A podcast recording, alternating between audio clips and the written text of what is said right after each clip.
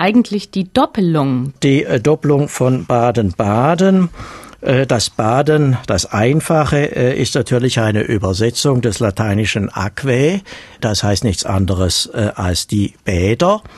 Und bei den Bädern hieß früher nicht mit Ä und R hinten, sondern hieß bei den Baden. Also dann haben wir einmal das erste.